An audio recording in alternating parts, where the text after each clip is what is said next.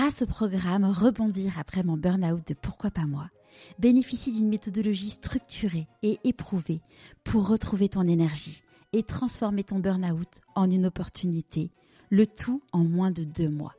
Pour en savoir plus, rendez-vous dans les notes de l'épisode.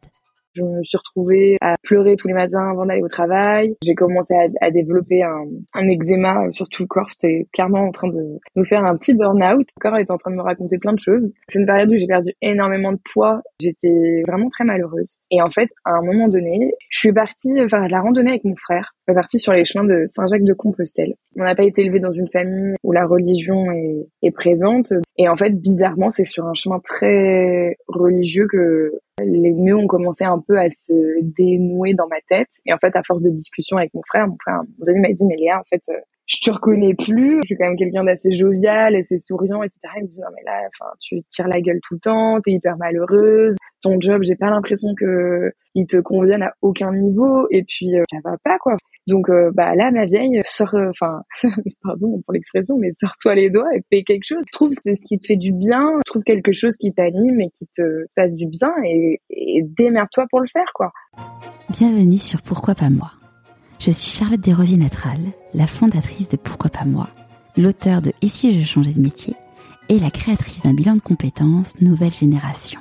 Trouvez ma mission de vie et écoutez ma petite voix. Finançable à 100% avec votre CPF. Grâce à des témoignages sans coupe, découvrez les véritables coulisses de ceux qui ont écouté leur petite voix. Pourquoi pas moi Le podcast qui t'invite à écouter ta petite voix. Si vous me suivez sur Instagram, vous aurez probablement vu passer le fait que j'ai fait mi-juillet une retraite de yoga. Une magnifique journée coupée du temps. Derrière cette retraite se cache une femme qui a osé écouter sa petite voix. Il s'agit de Léa. Petite parenthèse, nous avons eu quelques petits problèmes de son, il arrivera donc parfois que nos voix se croisent. Je referme la parenthèse. Après des études de stylisme, Léa passe plusieurs années en tant qu'assistante mode chez GQ, puis glamour.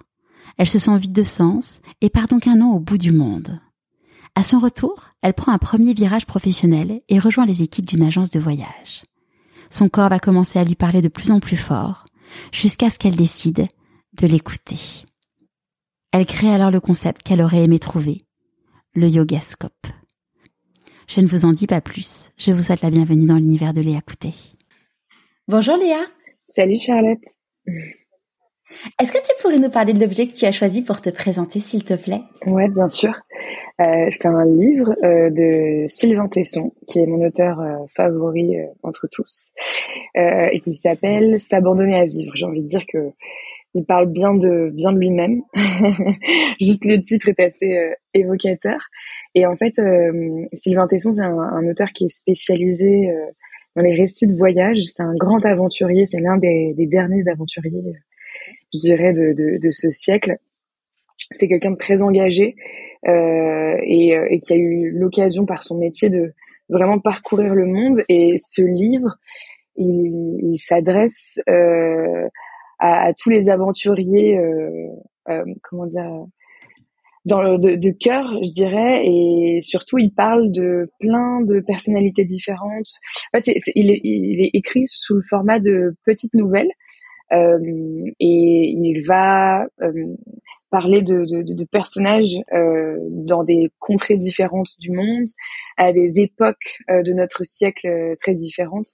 Et, en fait, ce qui est assez magique, c'est que moi, j'ai trouvé que ce livre il me faisait passer vraiment du rire aux larmes en deux pages. C'était, vraiment, c'est vraiment magnifique. C'est un récit de voyage assez bouleversant euh, qui, qui, parle de qui parle de, de, bien évidemment de paysages, de sensations, de, de découvertes naturelles, mais aussi de, de découvertes de soi, euh, d'être humain, de tranches de vie, d'émotions très fortes.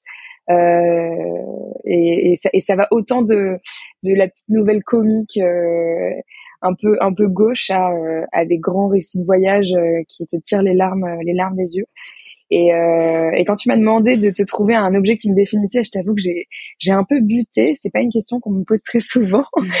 euh, et je trouvais que ce livre, euh, déjà c'est un livre qui m'a profondément marqué et qui m'a qui m'a vraiment donné envie de d'en parler à tout le monde et de le lire et de le relire et et je pense que que finalement il parle beaucoup de moi euh, parce que bah déjà j'adore voyager. Je pense que étant dirigeante d'une agence de voyage ça, ça, doit ça doit faire partie du, du, du package.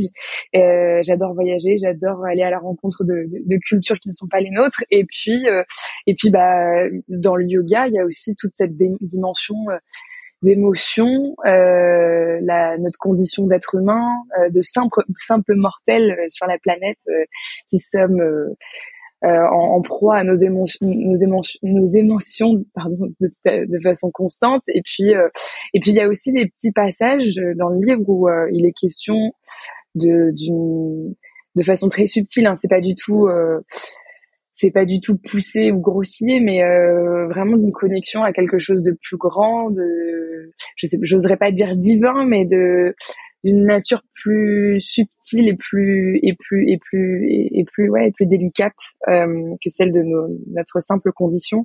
Et, euh, et je pense que tout ça réuni, bah ça ça parle beaucoup de moi et de mon amour pour mon travail. Et puis euh, je pense que ça parle beaucoup de moi tout court parce que euh, parce qu'on quand on est entrepreneur et qu'on se lance euh, dans un projet de cœur comme ça, euh, finalement c'est beaucoup de soi dont il est question au départ et beaucoup de soi qu'on met sur la table au lancement et puis bah, après dans les dans les premières années si tout se passe bien.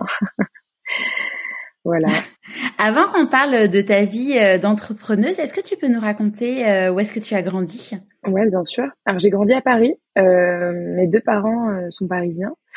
Ils ont des origines diverses et variées, mais un gros melting pot. Euh, du coup, ton papa, ton papa est d'origine indienne, si. C'est ça, exactement. Et ta maman? Et ma maman, elle est d'origine polonaise. Ma famille maternelle était ah juive, juive polonaise, ouais.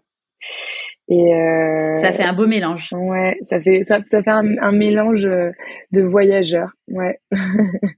et euh, mais moi je suis je suis née, j'ai grandi à Paris euh, depuis depuis toute petite. Euh, j'étais je suis en région parisienne depuis que je suis toute petite.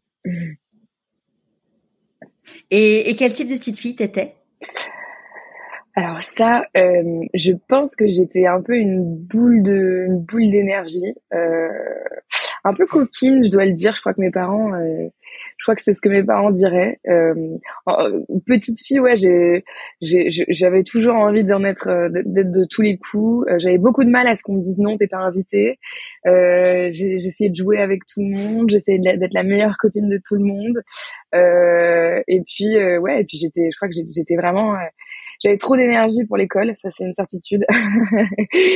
je, je, j'avais tendance à, à, tirer un peu la langue euh, quand, quand les heures de cours étaient trop longues. Mais alors, par contre, euh, ouais, je j'adorais euh, j'adorais le centre aéré, j'adorais les colonies de vacances. Je, mes parents m'ont mis en colonie de vacances. Je crois que la première, je devais avoir six ans, un truc comme ça. Et euh, au début, ça a été un peu compliqué, mais puis ça, ça, a été finalement ce que je préférais faire tous les tous les étés. J'adorais rencontrer ces me faire de nouveaux copains de façon constante. J'étais, j'étais vraiment, euh, tu sais, la, la, la, petite fille qui fait le pitre tout le temps et qui est tout le temps en train de, de, de faire des bêtises, quoi. C'est, je crois que c'était moi, mais pas méchante. Hein. Je, je, je, je crois que j'étais pas, j'étais pas, euh, j'étais coquine, quoi. On va, on va dire ça comme ça.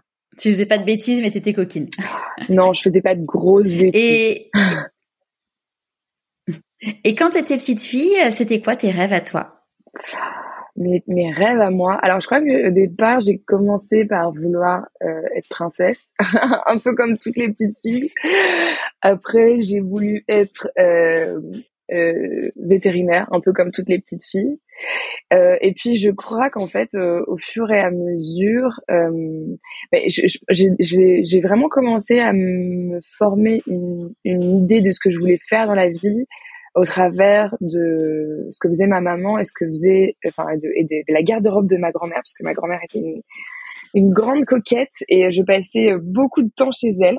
Et, euh, elle avait un, couloir entier chez elle qui était dédié à ses placards et je passais des heures et des heures à, me déguiser toute seule et à faire des défilés toute seule dans le, dans le couloir. Et, euh, globalement, euh, ben, je me suis très vite, je me suis dit que je voulais travailler dans la mode.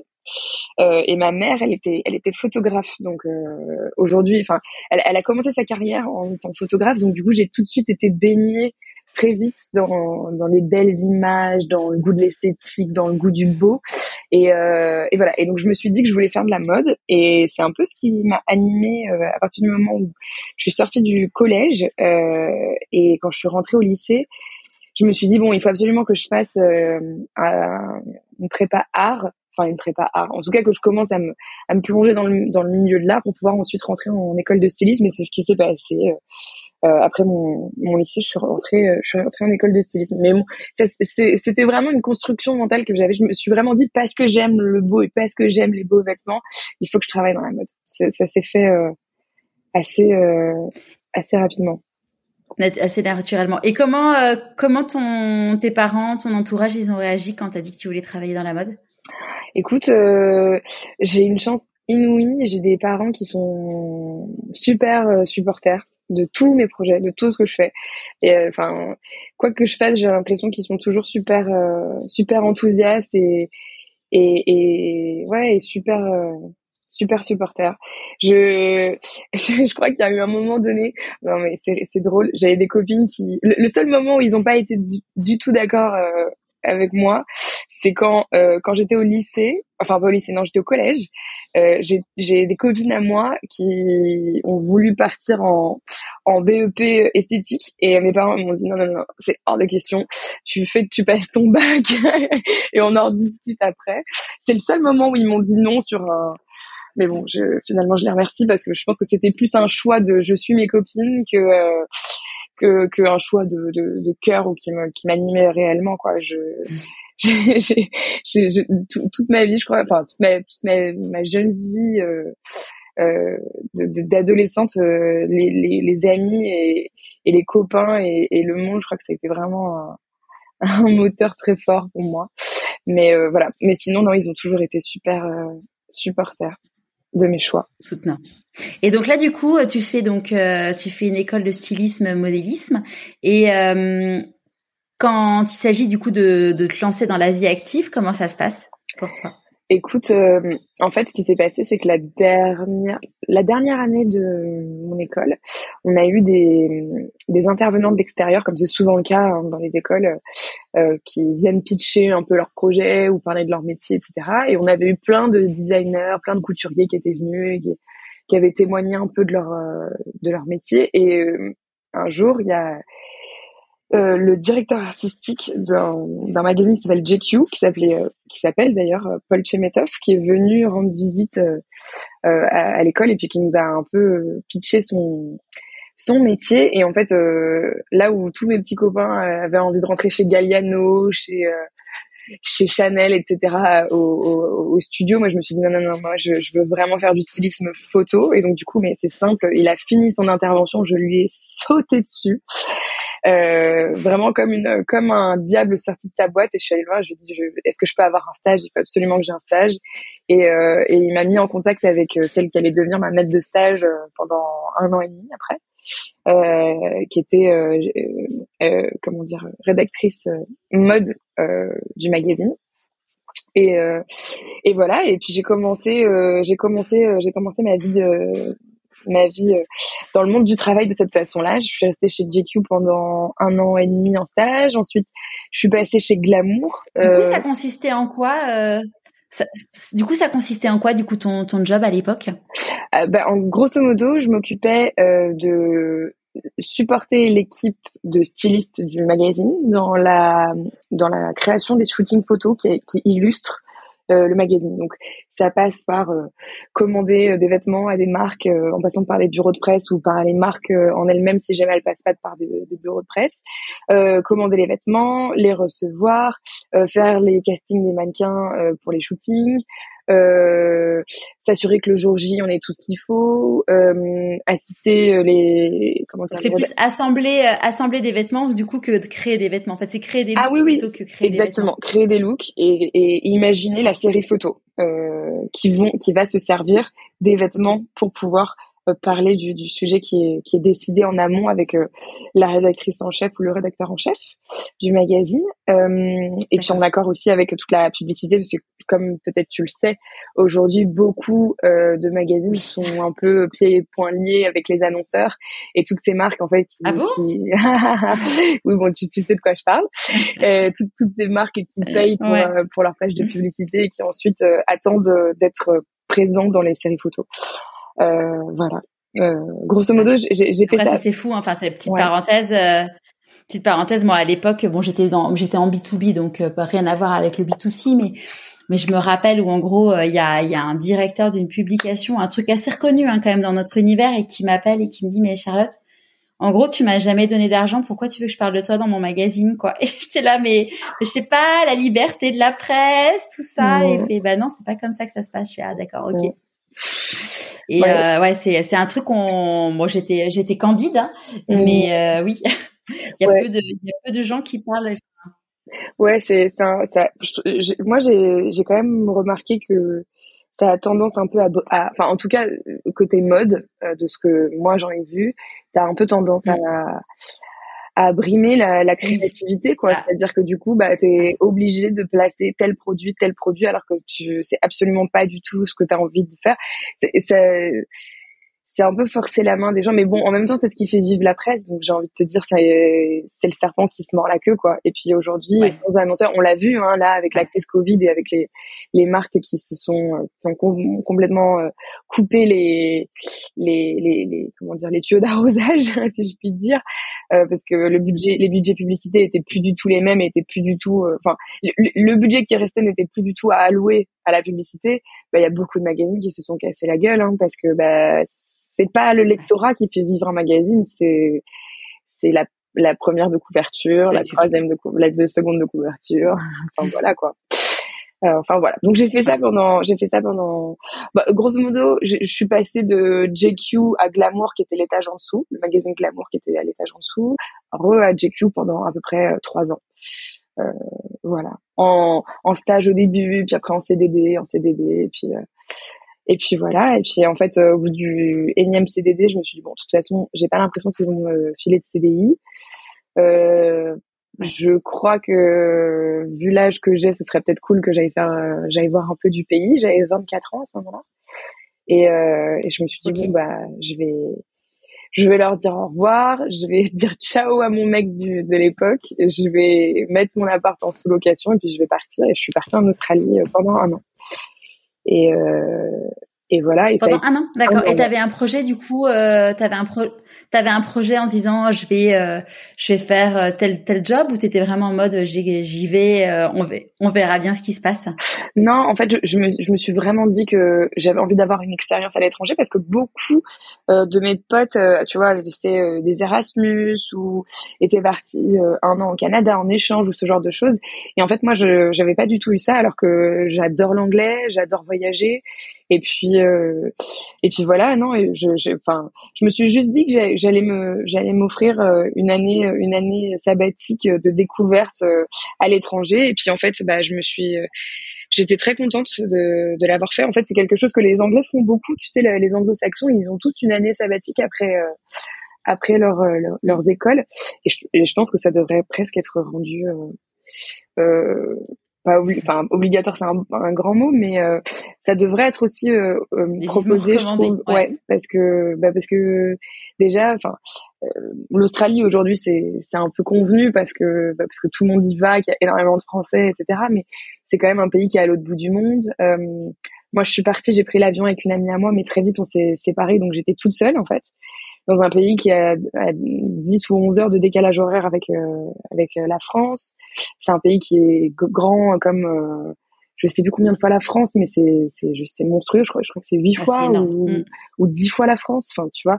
Et euh, et voilà. Et je pense que c'est une vraie expérience. Et au final, bon, j'ai un peu baroudé. J'ai fait, j'ai j'ai pris des petites vacances au début pendant deux mois. Et puis quand j'ai vu le coût de la vie en Australie, je me suis dit bon, ben ma vie, il faudrait peut-être te trouver un taf. Et euh, et donc j'ai, je me suis trouvé un job dans un dans un super resto euh, argentin à Sydney, où il n'y avait que des serveurs euh, anglo-saxon ou hispanophone. et donc du coup, je j'avais pas du tout la possibilité de parler français, donc ça c'était génial. J'avais j'ai un, un, anglais qui est déjà très qui, était déjà très correct, mais là c'est c'était aussi l'objectif de mon voyage, c'était de profiter de cette période-là euh, pour le renforcer. Et, euh, et, et puis bah au final j'y suis restée un an. Et puis au bout d'un an j'avais la possibilité de de, de faire euh, euh, pousser mon, comment dire mon, visa un an de plus. Et je l'ai pas fait parce que il y, avait quand même une, part de moi qui avait la sensation d'être en fuite de quelque chose tu vois euh, comme j'avais pas l'intention de m'établir en Australie et d'y fonder enfin de de d'y fonder mon foyer de, de tu vois de de, de, de m'installer, de trouver un job pérenne et pas juste un job de serveuse. En fait, j'avais un peu la sensation que je me que c'était bon quoi, que j'avais fait le j'avais fait ma petite année sabbatique mais qu'il fallait pas que je la pousse non plus et que le risque de décalage au retour serait trop grand. Et donc je suis rentrée en sachant pas trop ce que j'allais faire de ma vie, clairement plus de la mode. Euh, je me suis dit non mais c'est en fait c'était ouais, c'était sûr du coup pourquoi pourquoi tu voulais plus faire de mode? En fait euh, bah, je pense que mes, le curseur de mes priorités et de ce qui était important pour moi a vraiment euh, commencé à osciller au moment où je suis montée dans l'avion pour l'Australie et euh, au contact de d'une autre euh, sphère euh, euh, sociale, d'une autre ville cosmopolite, mais avec des, des comment dire, des, un sens des priorités très différent de celui qu'on a à Paris. et puis et puis surtout en fait, euh, j'avais un peu l'impression d'alimenter, de enfin que mon travail servait à alimenter cette espèce de machine dévorante qui est la mode et qui est constamment en train de d'attendre de ses clients euh, qu'ils payent plus, qu'ils achètent plus, qu'ils consomment plus et jamais trop euh, enfin sans jamais s'arrêter en fait.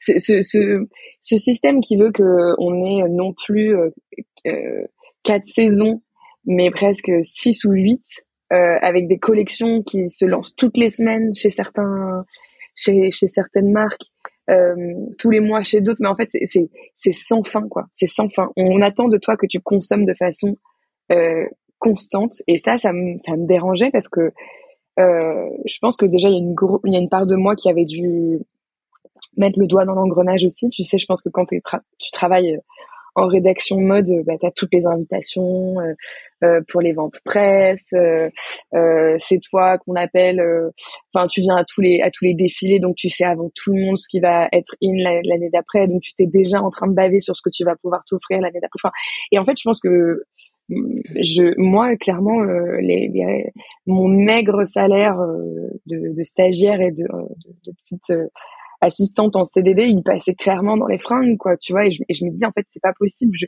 je j'avais la, la, sensation qu'on était tout le temps dans cette espèce de quête à, à la consommation, et, et, et vraiment, je, j'avais plus envie de verser là-dedans. Euh, et puis en plus, euh, autant chez JQ, c'était une équipe qui était très saine, très soudée. Euh, il y avait beaucoup de beaucoup beaucoup de rire, beaucoup de joie. Autant euh, la mode euh, et la, presse mode féminine euh, dans son ensemble, euh, c'était pas du tout ça quoi. Et j'avais pas du tout envie de me tuer à essayer de retrouver un job euh, où je savais que j'allais travailler avec des mégères ou des ou des ou des, des gens complètement fous quoi. Et et ouais, et j'avais juste pas du tout envie de tout ça. Et je me suis dit non mais il faut, faut, que je trouve un moyen pour faire autre chose. Clairement, je veux pas faire ça. Enfin, c'est pas possible peux pas, je peux pas occuper le reste de ma Comment vie. Comment tu, du coup, as réfléchi du coup au métier d'après? Écoute, euh, j'en ai, j'en ai beaucoup parlé autour de moi. Euh, je t'avoue que j'ai, j'ai traversé quand même un peu une période de de vide et je pense que c'est quelque chose dont tous les voyageurs euh, long courrier et au long cours pourront pourront témoigner quand tu rentres c'est un peu une claque parce que toi il s'est passé mille trucs dans ta tête dans ta vie euh, ton quotidien il était il a été chamboulé 800 euh, fois. Et en fait quand tu rentres bah, les gens sont toujours au même endroit plus ou moins. Rien n'a vraiment trop trop changé. Et en même temps personne ne t'a attendu. Et, euh, et toi, il faut que tu rentres et il faut que tu reprennes ta vie euh, là où tu l'avais laissée, mais entre-temps, tu n'es plus la même personne, donc c'est un peu difficile.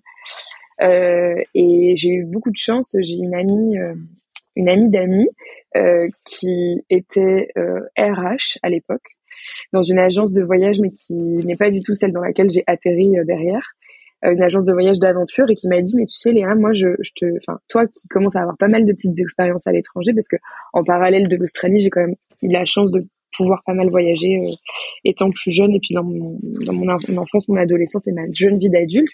Et elle m'a dit mais franchement je enfin t'as quand même un un côté très à l'aise euh, à l'oral et peut-être que tu devrais te te, te, réfléchir dans un métier euh, de commercial ou de, de ou de créateur de voyage ou parler de voyage etc enfin je suis sûre que tu le ferais bien. Et puis en fait ça a planté un petit peu sa graine et je me suis dit bah pourquoi pas.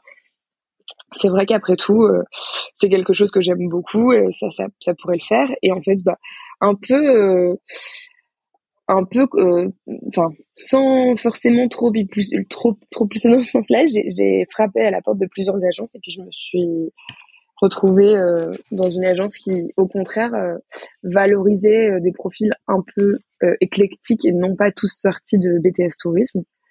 Et, et puis voilà, et qui force, il formait très bien sa force de vente, parce qu'en fait, on était plus des vendeurs que des que des créateurs de voyages, mais bon, ça c'est c'est encore autre chose. Et et, voilà. Et donc du coup, j'ai atterri dans une agence de voyage un peu sans sans sans trop de, de, pas d'effort, mais euh, ça s'est fait franchement assez naturellement et je pense que c'est aussi un signe que finalement ben, ma voix est en train de se dessiner euh, petit à petit quoi. Et voilà et j'ai fait trois ans dans cette agence. Donc là, du coup, tu deviens responsable destination États-Unis. Tu alors je suis déjà allée aux États-Unis? Ouais, ouais, ouais. J'avais déjà été pas mal aux États-Unis. Euh, je commence en étant juste euh, juste créatrice de voyage et en fait, je suis passée responsable destination parce qu'effectivement, euh, j'avais un désir de m'investir euh, dans la boîte, que euh, j'aimais beaucoup ce que je faisais, parler de voyage, enfin, voilà. Et en fait, euh, on avait une en fait, dans cette société, euh, je pense que j'ai mis un peu de temps à m'en rendre compte, mais ils avaient un turnover qui était assez impressionnant parce que bah, ils avaient des, un, souhait de recrutement et de d'une d'une d'une équipe de vendeurs assez euh, assez importante. On était assez nombreux, on était je crois qu'on était 130 euh, conseillers voyage, tu vois. Et et en fait le problème c'est qu'ils le niveau de rémunération et de et de et de comment dire et de récompense euh, face au travail qui était euh, accompli était à mon sens complètement dérisoire. Euh, tu vois, en entretien d'embauche, on nous avait dit qu'on partirait en voyage tous les six mois, que que les primes qui viendraient combler le fixe qu'on avait, qui était vraiment ridicule, seraient hyper faciles à avoir, etc. Or, c'était absolument pas le cas. Et donc, du coup, bah, en fait, ça crée beaucoup de frustration de la part des vendeurs qui très rapidement, en fait, partaient. Et, euh, et c'est là un peu où, moi, le, la machine s'est emballée. C'est au moment où je me suis retrouvée bah, à former des gens tous les mois qui restaient deux mois et qui repartaient. Et où je voyais plus trop le... C'est épuisant ouais, c'était épuisant, je voyais pas trop le sens. Et puis bah moi moi en parallèle euh, je j'étais responsable destination mais j'étais aussi vendeuse donc en fait euh, bah, j'avais même les mêmes problèmes problématiques qu'eux. Euh, et puis bah à un niveau plus personnel, j'ai vécu une, une, période pas très facile euh, dans ma vie à ce moment-là et en fait ça bref, ça s'est ça s'est complètement cassé la gueule. je me suis retrouvée à pleurer tous les matins avant d'aller au travail. Euh, j'avais, euh, j'ai commencé à, à, développer un, un eczéma sur tout le corps. Enfin bon, je crois, j'étais clairement en train de nous faire un ah petit burn-out. Ton corps te parlait très fort. Ouais, ouais, ouais. Mon corps est en train de me raconter plein de choses. Euh, c'est une période où j'ai perdu énormément de poids. Euh, j'étais, ouais, j'étais, j'étais vraiment très malheureuse. Et euh, et en fait, à un moment donné, euh, je suis partie, euh, c'était euh, en août, euh, bah, c'était en août 2016 du coup, 2017, je sais, ouais, 2016. Je suis partie faire la randonnée avec mon frère, euh, mon petit frère, on est partis tous les deux. On est partis sur les chemins de Saint-Jacques de Compostelle. Et, euh, et on n'est pas, euh, on n'a pas été élevé dans une famille euh, où la religion est, est présente, bien que ma, ma mère euh, ait des origines euh, ashkénazes et que mon père, enfin ma, ma, enfin bon, j'ai, je pourrais avoir été élevé dans, dans, dans la religion, mais pas du tout. Et et en fait, bizarrement, c'est sur un chemin très religieux que que bah, les nœuds ont commencé un peu à se dénouer dans ma tête. Et, et en fait, à force de discussion avec mon frère, mon frère à un m'a dit, mais Léa, en fait, euh, je te reconnais plus. Euh, tu vois, comme je te disais au début de notre discussion, je suis quand même quelqu'un d'assez jovial, assez souriant, etc. Il me dit, non mais là, enfin, tu tires la gueule tout le temps, t'es hyper malheureuse.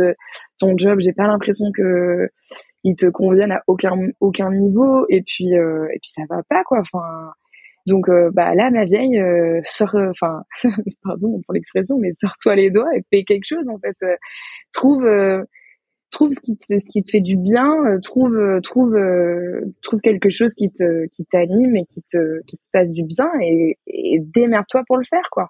Démerde-toi pour que ce soit ce soit ça ton ton quotidien.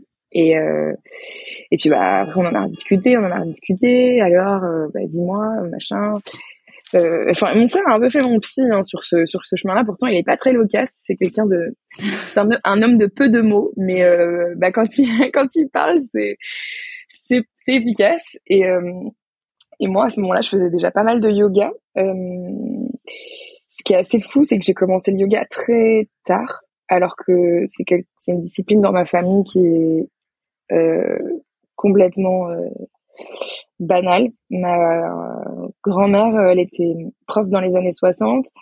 Elle a plus de 85 ans là et euh, elle fait encore parce ses pratiques. Parce que pardon, vas-y. Prof dans les années 60, elle était hyper, euh, elle était hyper avant-gardiste. Ah ouais ouais complètement. Ouais, c'était pas du tout aussi fashion que ça allait aujourd'hui quoi. Il y avait pas de leggings, il y avait pas de de tapis de yoga Lululemon, ce genre de choses quoi. C'était vraiment si je te dis sur quoi ma ma grand-mère pratique encore aujourd'hui, tu te marres quoi. C'était vraiment elle a c'est simple quand je vais chez elle, je digresse un peu hein, mais quand je vais chez elle là, euh, elle habite en Sologne. Déjà, elle, elle, est, elle est partie s'installer en Sologne pour être le plus au calme possible et pouvoir faire, je te jure, pour pouvoir, elle m'a dit texto, moi, mon objectif, c'était qu'on me foute la paix et pouvoir faire autant de méditation, de yoga, de pranayama que je voulais euh, dans la nature et être au calme pour euh, m'y adonner à fond. Donc quand je vais la voir en Sologne en fait euh, et que j'oublie mon tapis de yoga euh, que enfin celui que, tout le monde a euh, que je me retrouve à devoir pratiquer sur son truc, c'est littéralement c'est un petit matelas en fait. C'est un matelas qui est fait à, le tissu c'est un tu sais le tissu des robes chinoises euh, qui, qui est un, peu en polyester brillant, qui glisse, qui est, et du coup ça rembourré. Enfin, c'est un sketch en fait, mais c'est assez rigolo et j'ai énormément de chance de voir et d'avoir cette euh, de pouvoir être témoin de cette euh, évolution du monde du yoga en en, en, en 60 ans quoi. C'est enfin ouais c'est un truc c'est assez c'est assez impressionnant à c'est rigolo quoi. Bref et, euh, et donc ouais pour revenir à ce que je te disais ma, ma grand-mère était prof dans les années 60 euh, et, euh, et elle elle pratique encore euh, enfin aujourd'hui elle fait plus trop de d'asana parce qu'elle commence à être un petit peu un petit peu toute tordue. Mais euh, mais elle elle fait encore tu vois des la respiration la méditation tous les jours. Enfin c'est voilà. Et puis bah mon père mon grand-père il était ostéo. Mon père, il est kiné, ostéo, acupuncteur. En plus de ça, il a un vrai, euh, a un vrai, euh, une vraie relation avec tout ce qui, enfin avec tout ce qui est énergétique. Euh, je sais pas si ça te parlera, mais il est, il est coupeur de feu. Enfin, tu vois, il, il, il, il a, il a, vraiment un, un, lien très fort avec. Euh, il a un fluide. Ouais. Exactement. Et, euh, et donc bref, moi j'entends parler de ça depuis que je suis toute petite, si tu veux. Et enfin, clairement, je pense que ça me c'était c'était euh, mais le cadet de mes soucis. Je me souviens de mon père qui rentrait de stage en en Bretagne, qui nous racontait euh, quand il était en train de, de passer son diplôme d'acupuncteur comme ils avaient été étudier les énergies telluriques, les énergies de la Terre en Bretagne, qui sont très très fortes, notamment euh, toutes les, les endroits où il y a les dolmens, etc. Et il nous, il, il nous racontait ça en rentrant et on se marrait, on se moquait de lui, c'était horrible. On l'appelait druidou. Enfin, tu vois, on était vraiment, j'étais totalement dans le, je pense dans le, dans le déni. enfin, pas dans le déni, mais en tout cas, j'avais pas envie de verser là-dedans euh, à ce moment-là moi c'était la mode la mode la mode tu vois et euh, bref et en fait euh, bah au moment où j'en ai où j'ai vraiment commencé à en avoir besoin et à pratiquer régulièrement je me suis dit bah en fait euh, non mais vraiment il y a un truc quoi c'est pas c'est pas juste c'est pas juste du chiquet et c'est pas juste de l'aérobic quoi. Ça me fait vraiment intérieurement beaucoup beaucoup de bien.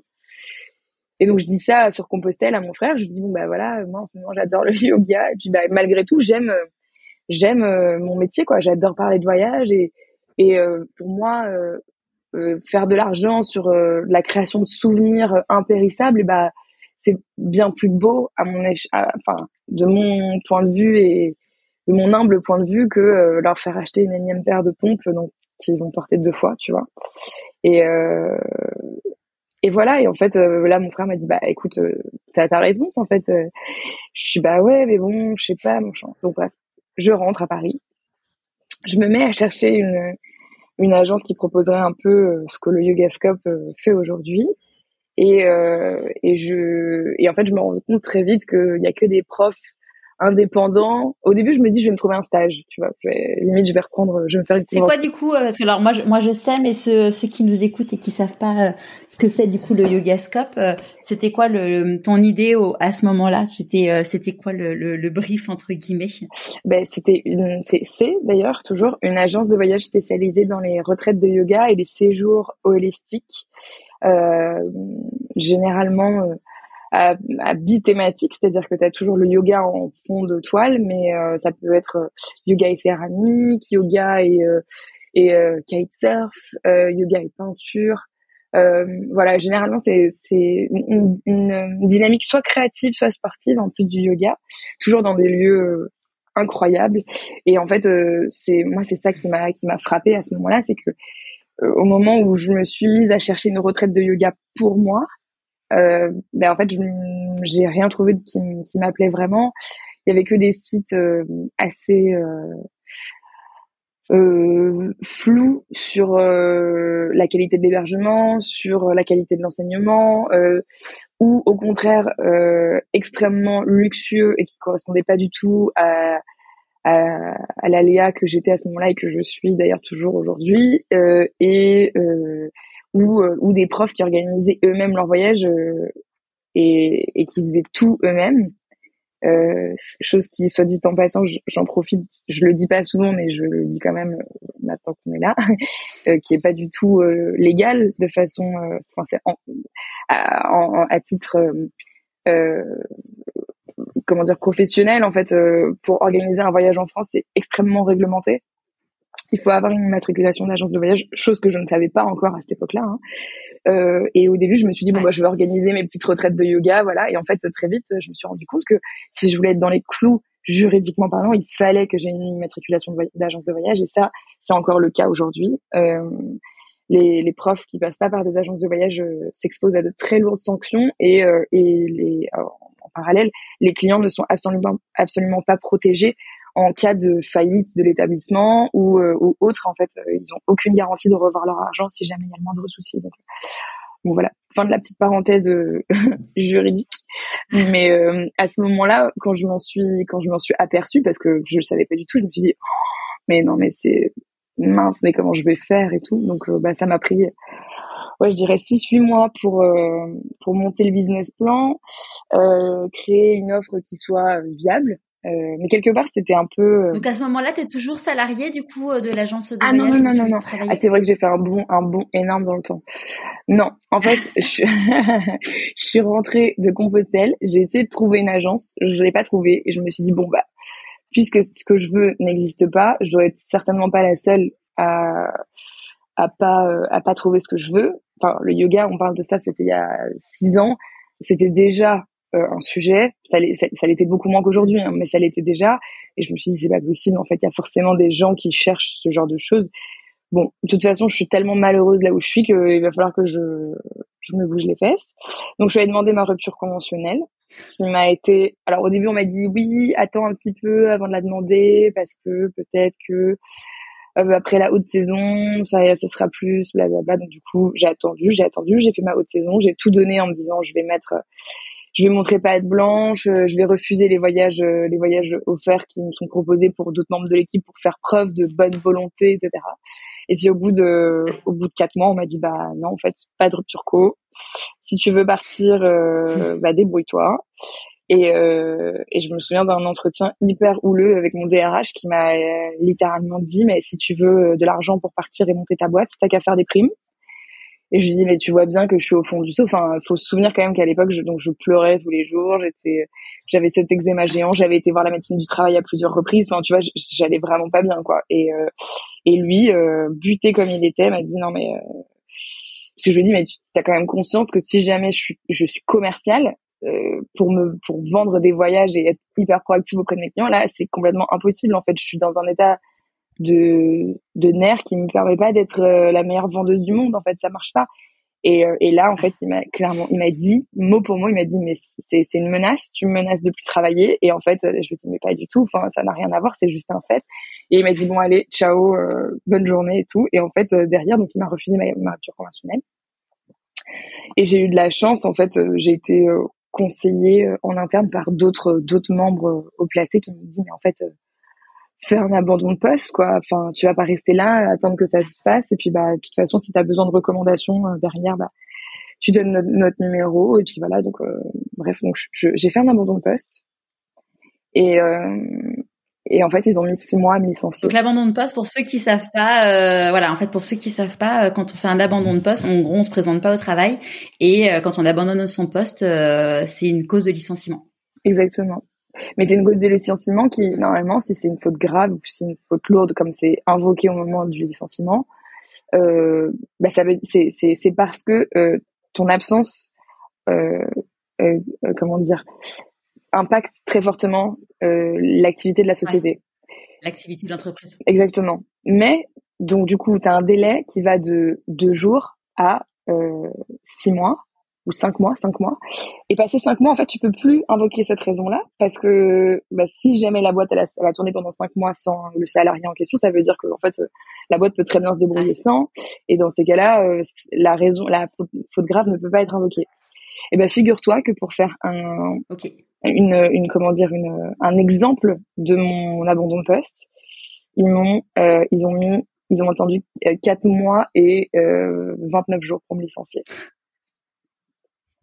C'est-à-dire que pendant 4 mois et 29 jours, enfin pendant 5 mois plus la période de carence, tu vois, qui est de 2 mois à peu près, pendant genre euh, bah, pendant 7 mois, j'ai pas eu de chômage, j'ai pas eu d'indemnité, j'ai rien eu en fait. Je suis partie et j'ai rien eu pour vivre pendant 7 mois. Oh là là, et heureusement pour moi, j'ai eu la bonne idée pendant cette période-là de remettre mon appartement en sous-location et de partir en Inde cette fois-ci. Pays où la vie est beaucoup moins chère qu'en France donc finalement, ça m'a un peu sauvée. Et puis, euh, et puis, bah, c'était aussi le début de mon projet entrepreneurial. Donc, je pense que j'avais surtout très envie de me focaliser sur le positif et pas sur sur ce qui était derrière moi. Et, et en fait, euh, ça a été une des périodes les plus riches de ma vie parce que donc j'ai fait euh, deux teacher training là-bas.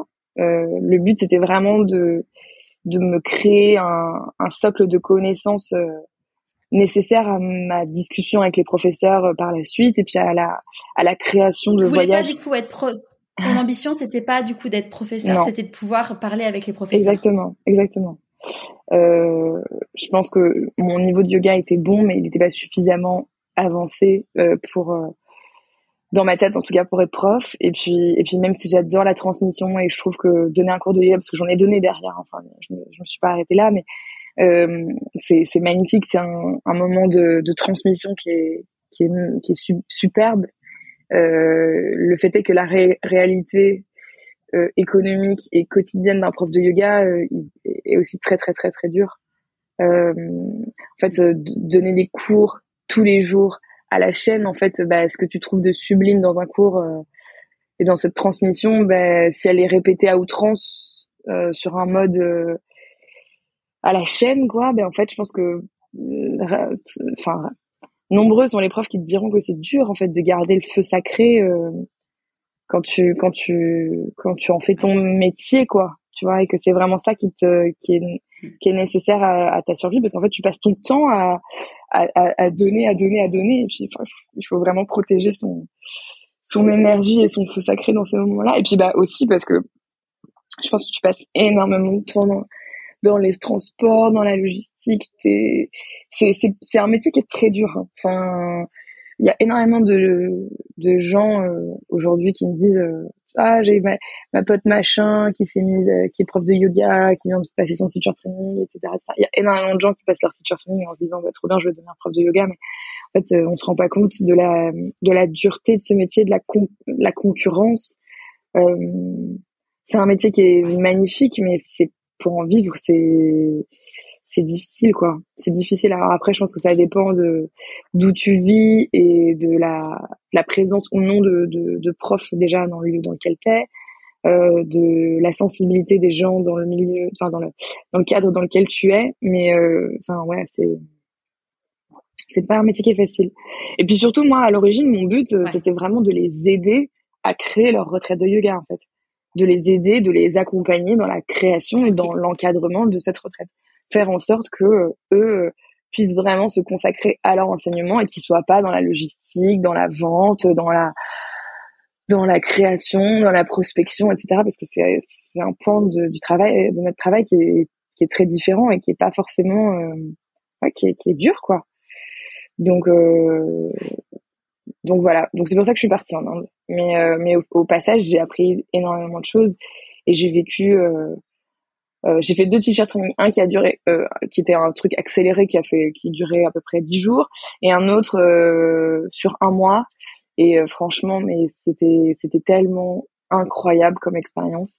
J'ai appris tellement de choses. C'était, c'était tellement beau. C'était, je suis trop heureuse de l'avoir fait parce qu'aujourd'hui ce serait pas possible ou du moins pas tout de suite. Enfin, ça.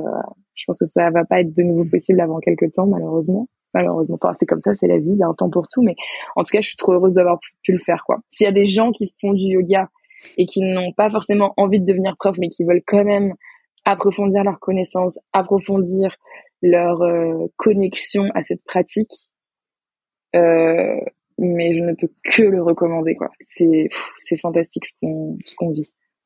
Voilà. et du coup, euh, toi, t'es donc, euh, on le disait au début de l'interview, euh, tu es d'origine indienne. Ouais. Est-ce que tu étais déjà allée en Inde? Ouais, j'avais déjà été avec mon père et mon frère, mais pas du tout dans la région dans laquelle dans laquelle j'étais pour mes teacher training. C'est un pays qui est tellement gigantesque en fait que de toute façon, passer deux fois au même endroit, c'est vraiment le vouloir. et avec mon père et mon frère, on avait fait les, régions dont on est originaire qui sont plus euh, le sud de l'Inde.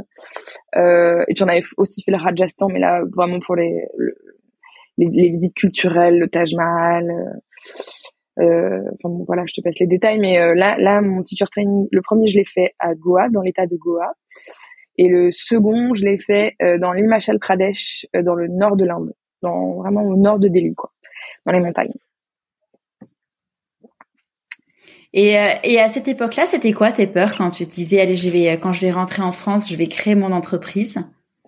Je, je pense que je repoussais un peu le l'échéance quoi. Je, je, me disais bon non en fait je te dis ça mais j'avais peur de repousser l'échéance. Du coup j'étais euh, un peu dans la culpabilité de de trop en profiter tu vois. Je me disais bon non mais par contre tu vas faire ton teacher training tu t'accordes ce temps-là, etc. Mais par contre, quand tu rentres, tu t'y mets, quoi. J'étais... Euh... Et en même temps, bah, quand je suis rentrée, je me suis vraiment mise, quoi. C'est-à-dire que je suis allée... Euh... J'ai identifié euh, déjà les, premiers, les premières destinations sur lesquelles je voulais aller. Je je me suis loué des petites voitures de location je prenais des des lits dans des auberges de jeunesse et genre tous les pendant euh, pendant je sais pas une petite semaine, j'allais visiter des maisons, des maisons, des maisons, des maisons, et euh, je trouvais des fois ce que je voulais, pas toujours. Et euh, mais l'objectif c'était vraiment de de trouver les premiers lieux avec lesquels j'allais travailler. Et puis derrière, euh, j'ai fait pareil avec les profs. Je suis rentrée en France. Euh, j'ai fait la même chose. Je suis allée dans plein de cours différents. J'ai frappé à la prof de, à la porte de plein de profs. Et puis bah voilà, ça a été ça s'est fait petit à petit et c'est à ce moment-là en parallèle que je faisais les démarches, que j'ai commencé à faire les démarches pour pouvoir avoir mon, mon accréditation d'agence de, voyage. Euh, donc ça, ça m'a pris. Ça a été quoi du coup ta première la première retraite que tu as organisée? La toute première, c'était euh, la pardon la Sicile. La Sicile euh, et ensuite, en gros, on a fait une retraite en Sicile de cinq jours, je crois, et j'ai enchaîné quasiment directement avec une autre au Maroc. Et, euh, et voilà. C'était. Et, euh, et ça s'est passé comment? Ça s'est très mal passé. ça s'est très très mal passé. C'était hyper drôle, mais ça s'est très mal passé. Euh, enfin, franchement, je, en termes de malchance, je pense qu'on pouvait rarement faire, faire, faire pire. Bah, écoute, euh, déjà, la compagnie aérienne a perdu la valise dans laquelle il y avait tout le matériel de la retraite. C'est-à-dire qu'à l'époque, je m'étais, enfin, c'est la première et dernière fois que je l'ai fait d'ailleurs, tu vois. Euh, je m'étais mise en tête de ramener des tapis de yoga pour tous les élèves. Et euh, il y avait des ateliers peinture qui étaient prévus. On avait tout le matériel de peinture qui était dans la valise. Et donc en fait, euh, la valise, et puis il y avait mes affaires à moi, soit dit en passant. Et bref, la compagnie aérienne a retrouvé la valise le jour de notre départ, donc on l'a eu pour repartir, mais voilà. Donc les élèves n'avaient pas de tapis, on n'avait pas on n'avait pas de matériel pour faire les ateliers. Euh, et en plus de ça, il faisait un temps mais lamentable. Il a fait que pleuvoir il faisait trop froid. Euh, mais on était en Sicile au mois de mai. Enfin, tu vois, ça a pas de sens quoi. Et, euh, et la maison n'était pas du tout faite pour euh, pour euh, nous abriter du froid, mais plus pour garder la fraîcheur. Donc en fait, on avait on a eu froid pendant tout le séjour et moi encore plus parce que j'avais pas de pull, j'avais rien quoi. C'était vraiment et, et voilà. Donc mais écoute franchement, euh, c'est la dernière fois que ça m'est arrivé derrière. Et puis, bah, j'ai sur les premières retraites, il y a toujours des petits couacs, il y a toujours, euh, tu vois, des petites déconvenues.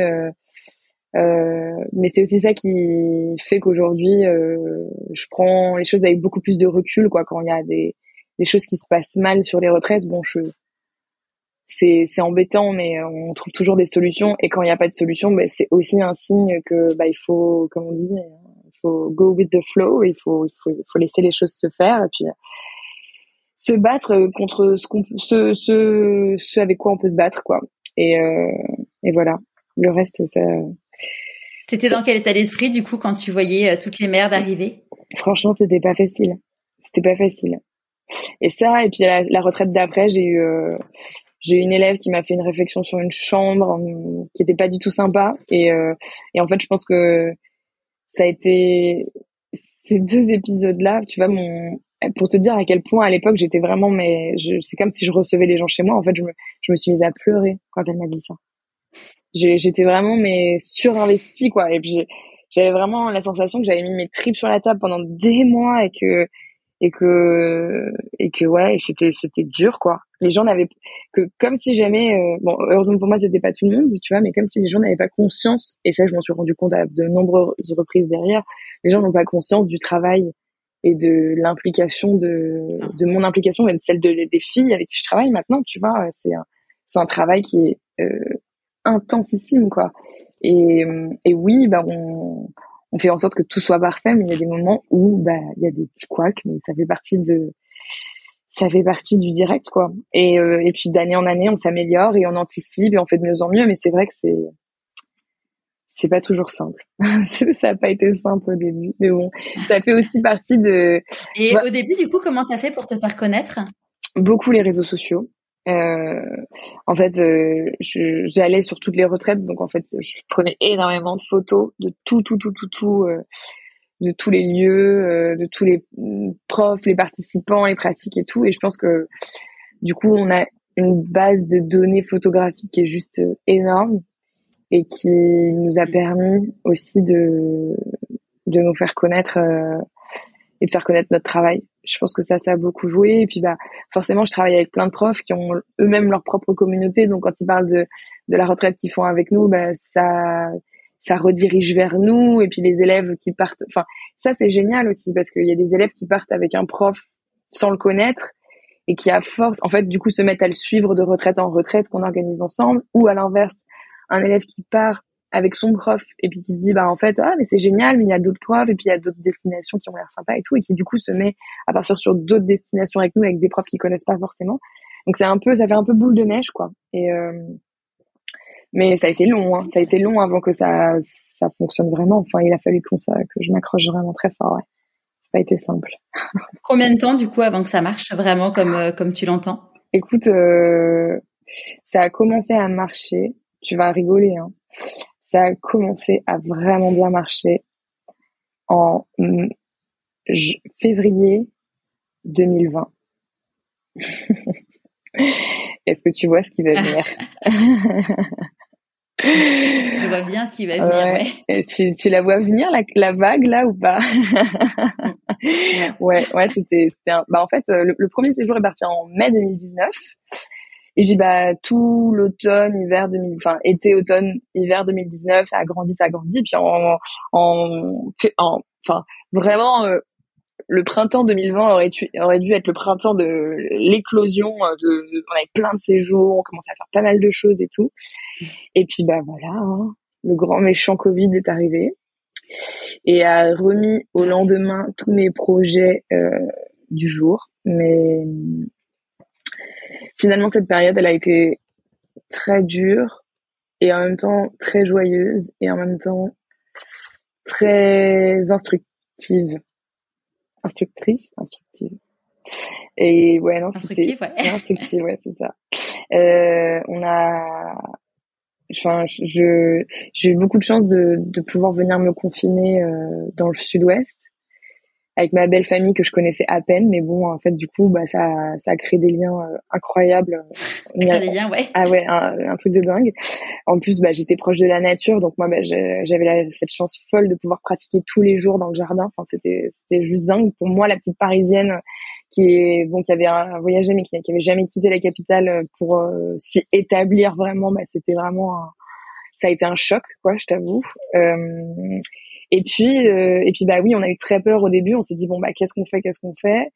La chance de dingue que j'ai eue, c'est que du bah, coup, quand tu dis on, à ce moment-là, euh, je te, je te coupe quand tu dis on, il y avait peut-être. Bah, je travaillais avec, euh, ouais, avec toi. En fait, je travaillais avec Sarah qui était en freelance et mais qui était en fait à l'origine une élève que j'ai rencontrée sur une retraite et qui m'a dit mais j'adore ton projet, j'ai trop envie de travailler avec toi. Moi, je suis en train de claquer la porte de mon taf. Est-ce que ça te dit que je vienne t'aider? Et moi, j'avais pas du tout les moyens de la rémunérer ou quoi, mais elle, elle, a fait quasiment du bénévolat pendant pendant un an. Et en fait, euh, mais c'est devenu une très très très bonne amie aujourd'hui. On est on travaille plus ensemble, mais on est on est hyper proches. Et euh, et à cette époque-là, heureusement qu'elle était là parce que même d'un point de vue moral, en fait, je pense que je ça aurait été très dur. Et puis mon mon chéri a aussi beaucoup euh, s'est beaucoup investi dans les dans l'évolution du yoga scope. Il, est chef de projet, il a été chef de projet dans l'événementiel, maintenant il est dans la communication. Donc en fait, il, parle de, il parle quotidiennement de sujets euh, qui peuvent euh, être d'intérêt pour moi. Donc il m'a beaucoup aidé. Et, euh, puis bah, je vivais au quotidien avec lui. Donc en fait, toute cette période-là, il était très fort de, de, de, derrière moi. Donc ça, c'était génial. Mais euh, au début, ouais, non, je t'avoue que j'ai eu super peur. Je me suis dit, bah, comment je vais faire? Mais la chance que j'avais, c'est que j'avais pas de masse salariale, donc j'avais Sarah qui bossait avec moi, mais qui était en freelance. Euh, moi, bah, ne pas me payer, euh, bah, ça regardait que moi. J'avais pas de bureau.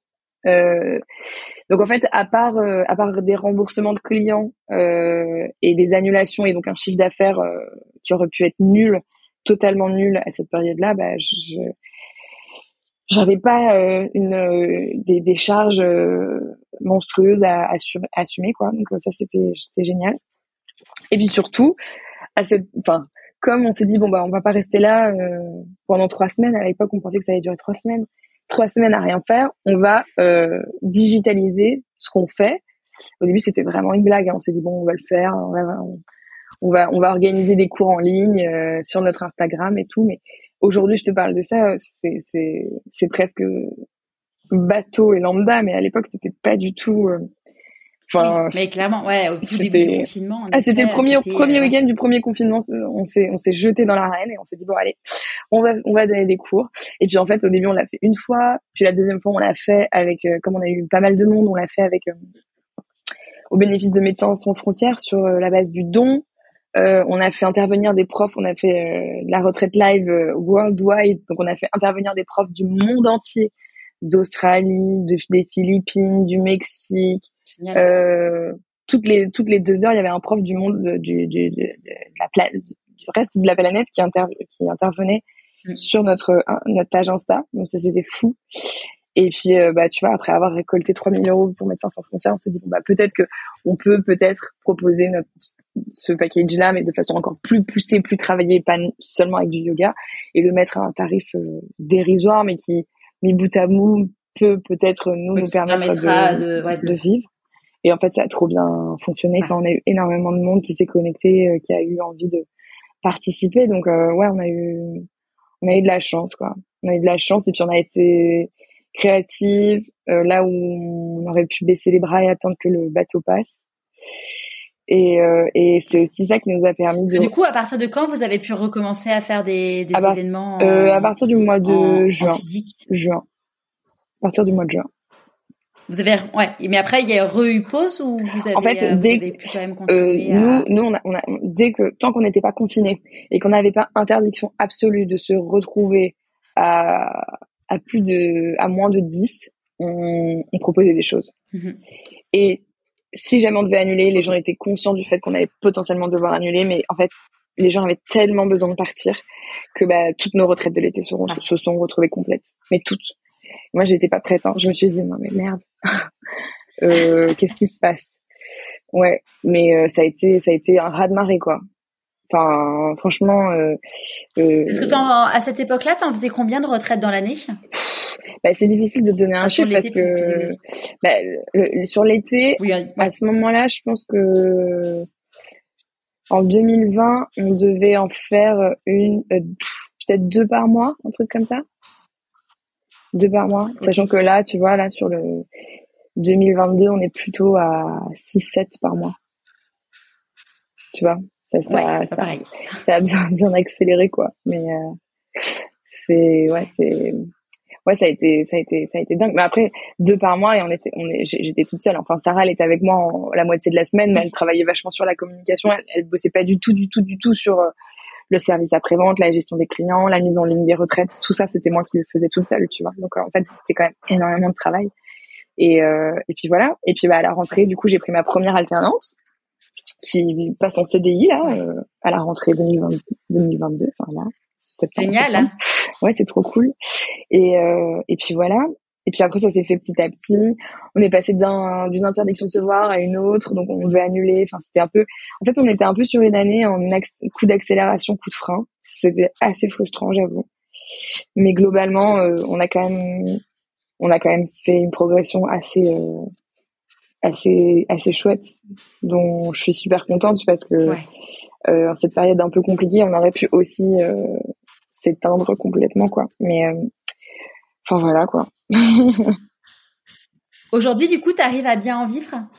Écoute euh, c'est c'est toujours difficile parce que on a toujours les les restes de ces années les années qui viennent de s'écouler dans les pattes en plus, on a, on a, enfin là, c'est la première année qu'on fait euh, en étant, euh, tu vois, sans aucune cause Covid. Donc en fait, euh, si aujourd'hui une retraite ne fonctionne pas, bah on sait que c'est parce que c'est la destination ou c'est la régularité ou c'est quelque chose, mais euh, c'est c'est clairement pas euh, à cause du Covid. Donc c'est cette année-là qu'on peut vraiment faire les rectifications et prendre le pli de ce qui marche vraiment et de ce qui marche moins.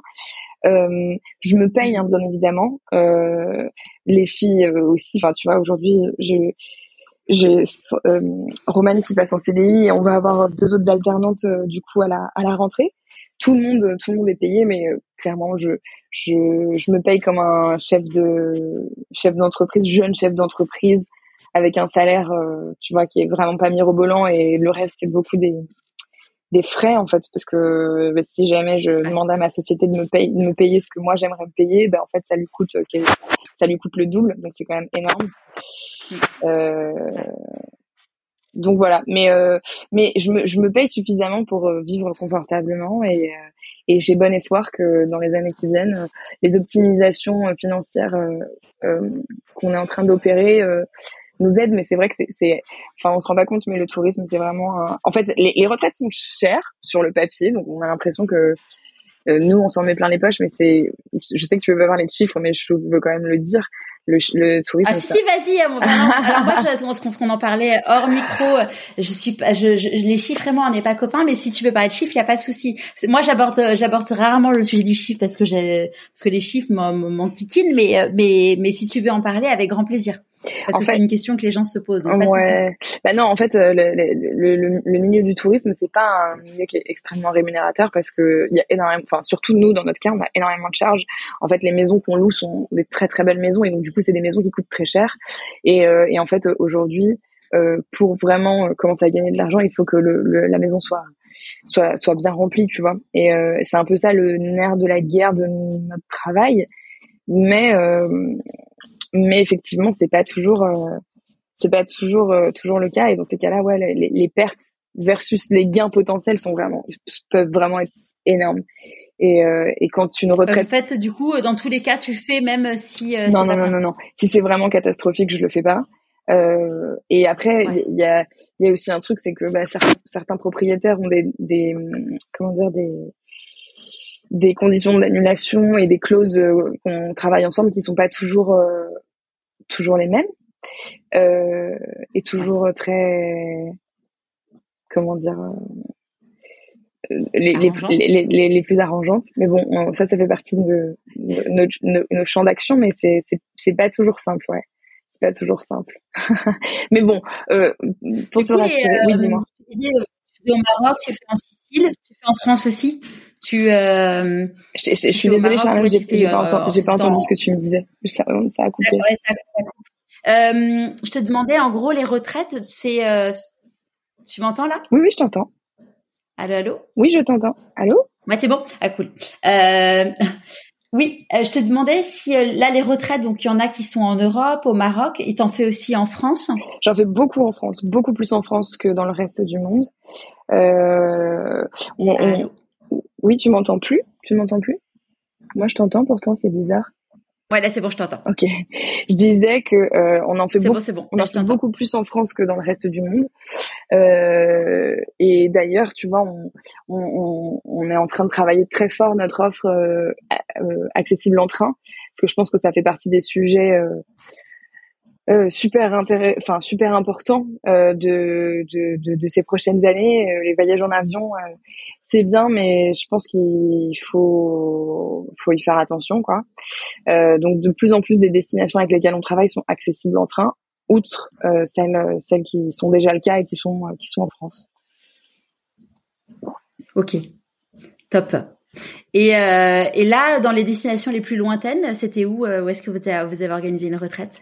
Écoute, avant le Covid, juste avant le Covid, il y a eu l'Inde en mars 2020, et là on fait le, on a fait la Guadeloupe cet hiver, le Mexique euh, en octobre prochain, et, et je te le dis parce que de toute façon le podcast va sortir dans, dans quelques semaines euh, à Bali, euh, juste avant les fêtes de Noël. Ah génial. Ouais. Trop bien. Combien de temps? À chaque fois, c'est des retraites qui durent une semaine. Moi, j'ai tendance à, à, à, suggérer aux gens qui nous rejoignent en retraite euh, sur ces formats-là de rester un petit peu plus longtemps sur place pour euh, éviter de se faire l'aller-retour euh, sur une semaine. Mais ouais, la retraite en elle-même dure une semaine. Top. Comment t'écoutes ton intuition? Euh, je pense que mon intuition, je l'ai, je l'ai pas toujours écoutée. Et à chaque fois que je l'ai pas fait, je l'ai regretté. Et je, je l'ai, je, et je m'en suis souvenu. Et je me suis dit, ah, mais tu vois, là, t'as pas été jusqu'au bout des choses, t'as pas senti ce truc-là. Il euh, y a un truc que t'as pas, que t'as voulu forcer malgré euh, cette petite voix euh, intérieure qui te chuchotait que ça n'allait pas le faire. Et tu t'es entêté et regarde, il se passe exactement ce que tu t'étais dit qu'il allait se passer au fond. Donc maintenant, bah, j'essaye de, de le prévoir euh, au maximum euh, en avance et, et de me servir de cette hmm. euh, comment dire de cette expérience de du silence et de, et de la non-écoute de mon intuition pour, euh, pour le faire de façon plus, régulière. Et comment tu célèbres tes réussites? Euh, Écoute, mes réussites, euh, c'est, je ne suis pas sûre que je sois la meilleure à célébrer les réussites. Je pense que, en fait, je suis un peu dans la célébration constante. J'avoue que j'ai j'ai j'ai tendance à être. Euh, je pense que je suis dans un déjà déjà mes réussites aujourd'hui ne sont pas mes réussites mais sont les réussites de l'équipe.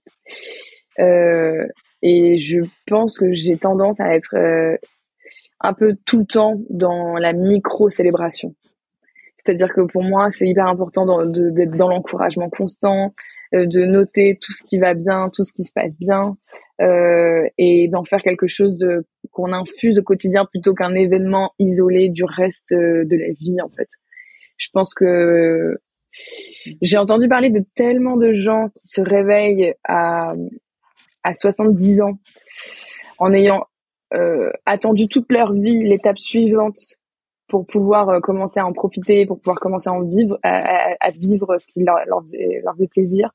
Qu'en fait, euh, moi j'ai tendance à, à faire à l'inverse. Et d'ailleurs, je pense que tu vois, pour être tout à fait franche, je pense que mon métier, je l'ai choisi parce que j'adore voyager, parce que j'adore faire du yoga et que c'est juste une autre manière pour moi d'en faire davantage. Alors ça c'est sur le papier, hein. en réalité c'est pas trop ce qui se passe, mais euh, je pense qu'il y avait il y avait en moi cette envie de faire davantage de ce qui me plaisait au quotidien et du coup je pense que je je profite quand même fondamentalement de la vie. Euh, j'ai cette chance de pouvoir le faire. Donc la, les célébrations, elle est, les célébrations, elle est en continu, mais j'ai pas de moment de célébration très fort peut-être que je devrais euh, m'y atteler. à quel moment dans ta vie tu t'es dit pourquoi pas moi? Euh... oh, C'est pourquoi pas moi? Euh... Je pense que moi, je me le serais jamais dit si on me l'avait pas dit. Je pense que, tu vois, euh, notamment pour la création de cette entreprise. Moi, j'ai pas fait, comme tu l'as compris, j'ai pas fait d'école de commerce, j'ai pas fait de, j'ai, j'ai pas le parcours de, de l'entrepreneur parfait. Je suis nulle en gestion. Enfin, bon, bref, il y a plein de choses qui ne, que, je, que je pourrais euh, réviser.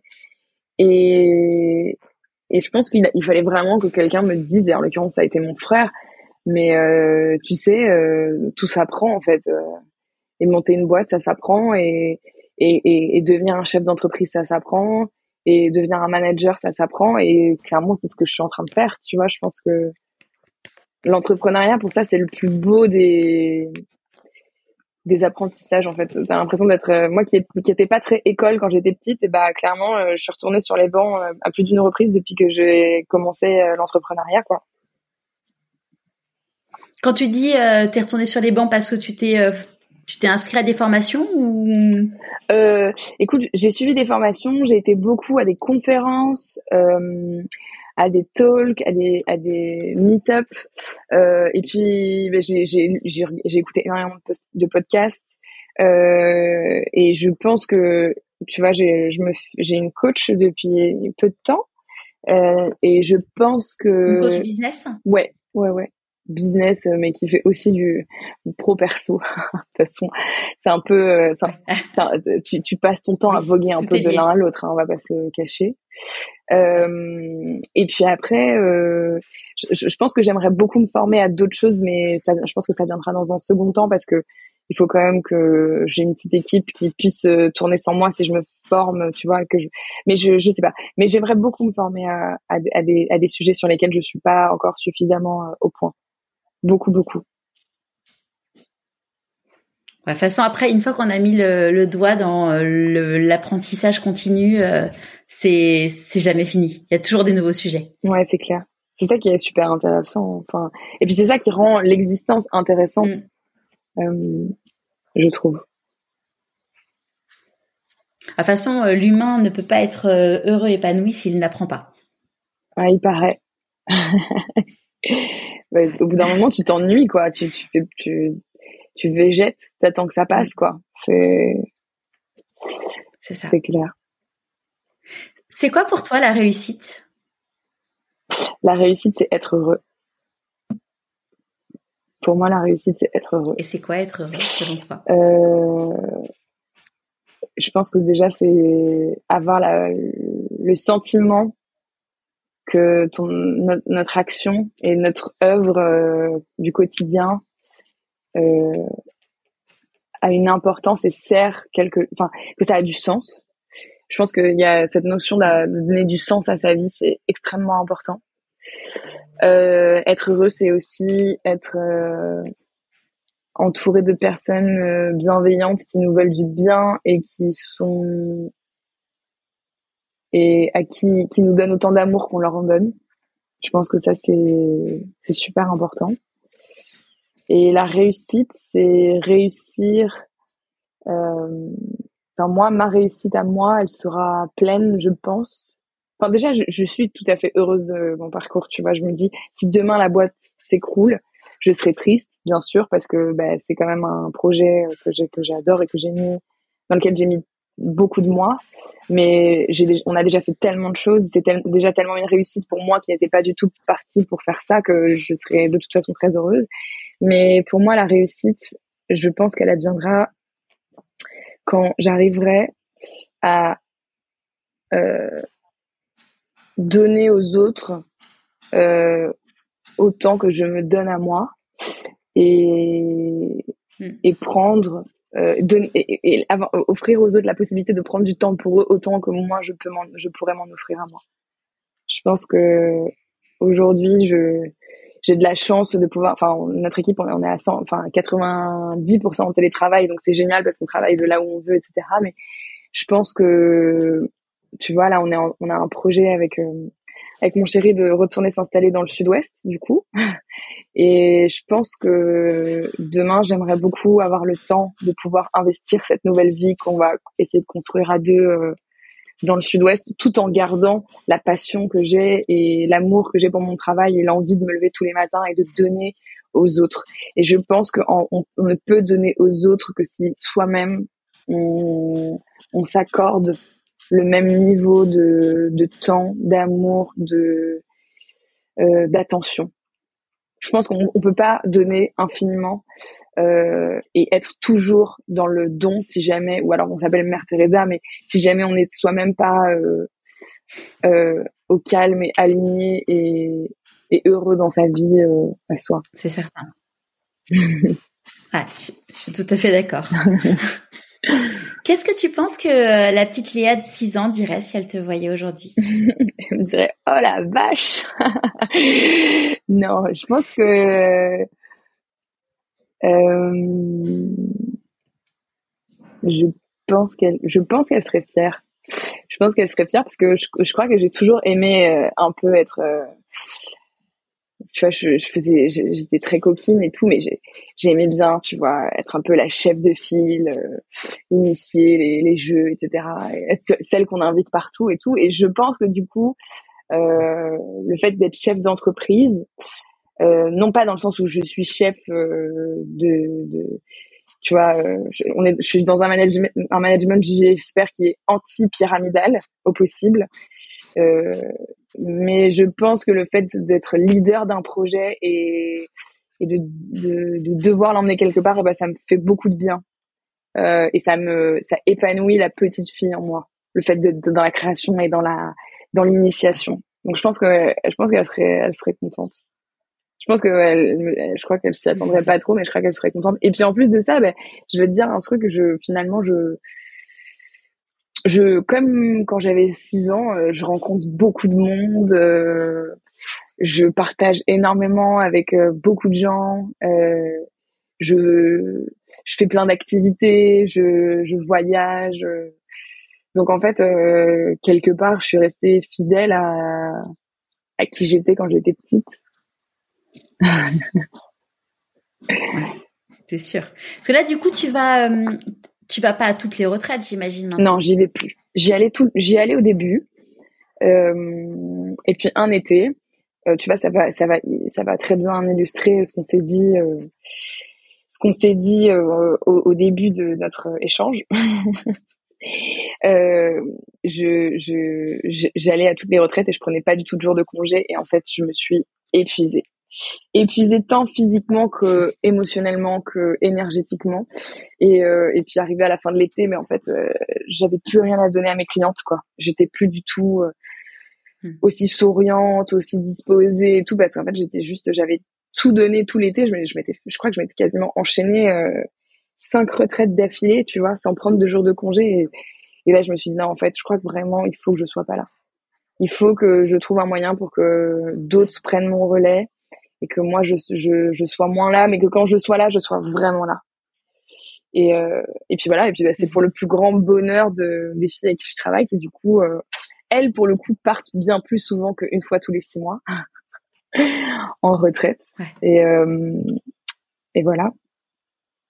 Mais mais je suis très heureuse. Comme dans la vie, dans la vie, on dit que quand Ouais. Alors euh, pour, je, je, le dirais en intro, mais on a un petit décalage entre le son, euh, entre le son de quand tu parles et quand je parle. Donc du coup, c'est pour ça que parfois on se, on, on, se mange, on se mange dessus sur la parole. Et hum, dans la vie, on dit que quand on fait des choix, euh, il y a des renoncements. C'est quoi tes renoncements à toi? Euh, Mes renoncements à moi. Euh Écoute, euh, bah, je suis sur le point d'en prendre un en tout cas, qui est celui euh, de quitter la ville pour euh, venir m'installer à la campagne. c'est un choix que j'ai fait avec avec beaucoup de plaisir et beaucoup de joie, mais c'est un choix quand même. Et on dit, on dit, je sais plus qui l'a dit, mais choisir, c'est renoncer. Et c'est le cas. Je vais devoir renoncer à beaucoup de choses en quittant ma, ma vie parisienne et, et puis ma famille. Et puis, enfin, voilà. Et, euh, et aussi, bah, je, je me dis que le jour où j'aurai euh, des petits, des petits enfants, bah, ils auront davantage la, la jeunesse et l'enfance de, que mon, mon, chéri a eu que la mienne. Donc, c'est aussi faire le choix de, de, de, la, de, de ne pas leur offrir mon, mon expérience et, et ma enfin voilà c'est donc je suis dans ce choix là en ce moment je suis dans cette cette renonciation là mais c'est mais je, je la fais de je la fais pleinement hein. j'en suis très heureuse mais je suis consciente que ça elle va elle va porter son lot de de de sentiments divers et variés je pense ouais c'est vrai que, euh, enfin, tu vois, moi j'ai j'ai grandi comme toi euh, à, à Paris et, et mes enfants, je les ai eus à Marseille. Et, et c'est vrai que du coup, bah forcément, et mon, enfin, sachant que mon mari, lui, euh, il est, euh, il est normand, donc, euh, donc en fait, on, finalement, ni l'un ni l'autre, ils ont eu l'enfance que nous, enfin, qu'on leur a offerte. Et, et c'est vrai que parfois, tu dis ouais, mes enfants, ils ont pas du tout la même enfance que moi j'avais quand j'étais petite. Mais, mais c'est vrai que c'est, c'est, c'est chouette de se prendre ce recul en disant bah qu'est-ce que moi j'ai aimé dans mon enfance et qu'est-ce que je veux pouvoir offrir à, à mes enfants, quoi. Ouais, Totalement. Totalement. Et puis, je pense aussi que, de toute façon, enfin, c'est plus pour nous, parents, je dirais, enfin, nous, je ne suis pas encore parents, mais euh, c'est plus pour les parents que c'est un sujet que pour les enfants, parce qu'en fait, les enfants, euh, ils prennent ce que tu leur donnes et rien ne leur manque, rien ne leur manque, il n'y a pas de comparatif. Euh, Donc, Bien sûr. C'est ça. D'ailleurs, tu vois, nous on a fait, euh, ils sont nés, à, ils sont nés à ils sont nés à Marseille, pardon, et après on est retourné vivre à Paris. Et du coup, pendant euh, quatre ans, ils ont eu la vie finalement que moi j'avais petite, euh, à savoir euh, vivre dans Paris, aller passer tous mes week-ends à la campagne et tout. Donc finalement, ils l'ont, ils, ils, finalement ils ont vécu la vie que moi j'avais enfant. Mais tu vois, suite au premier confinement, on a dit c'est bon, on retourne à Marseille et et, et parfois les enfants disent ah mais Paris c'était bien. Dis ouais mais attendez, enfin on n'avait pas de piscine dans le jardin à Paris les enfants donc euh, donc c'était pas la même vie non plus quoi. Ouais bien sûr. Et et, et du coup euh, alors qu'est-ce qu'ils ont qu'est-ce qu'ils en ont dit? Est-ce, est-ce que ça leur a plu ou? Ah bah oui Ouais, clairement, oui, bah bien sûr. Enfin, tu vois, moi je vois euh, là, bon, on est on, est mi-juillet, donc là ils sont ils sont en vacances, mais là tu vois, ça fait euh, tout le mois de mai, tout le mois de juin, tous les soirs quand ils rentraient de l'école, ils allaient ils allaient piquer une tête. Tu te dis, mais enfin, c'est tellement euh, c'est tellement magique. Le week-end, on va à la plage. Enfin, tu te dis, c'est quand même un cadre de vie où t'as quand même beaucoup moins de. En fait, moi je trouve que, alors eux ils s'en rendent pas compte parce que parce qu'ils sont enfants, mais t'as quand même un t'as quand même beaucoup moins de stress en fait. T'es quand même dans une vie beaucoup plus paisible, beaucoup plus euh, beaucoup plus sereine. Même si euh, ça veut pas dire que la vie ne nous réserve pas des parfois des petites surprises pas très agréables, mais que là que tu tu que tu toujours bien même quand tu vis en province.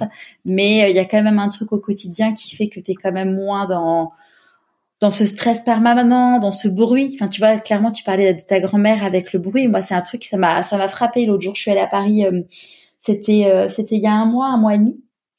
Et euh, j'étais chez mes parents là où en gros j'ai j'ai grandi quoi. Et je dis à maman mais il y a toujours eu du bruit comme ça. Elle me dit bah oui oui, il y a toujours eu du bruit comme ça.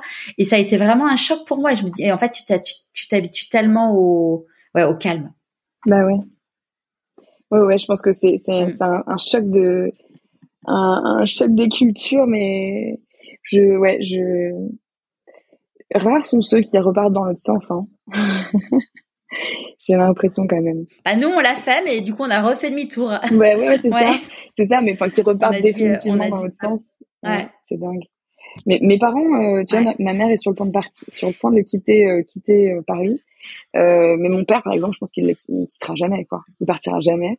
Mais et ouais, c'est la génération de mes grands-parents, quoi, qui sont venus, qui sont venus à Paris, qui étaient dans cette démarche de venir s'installer à Paris. Mhm. Enfin voilà, les temps ont changé. C'est ça.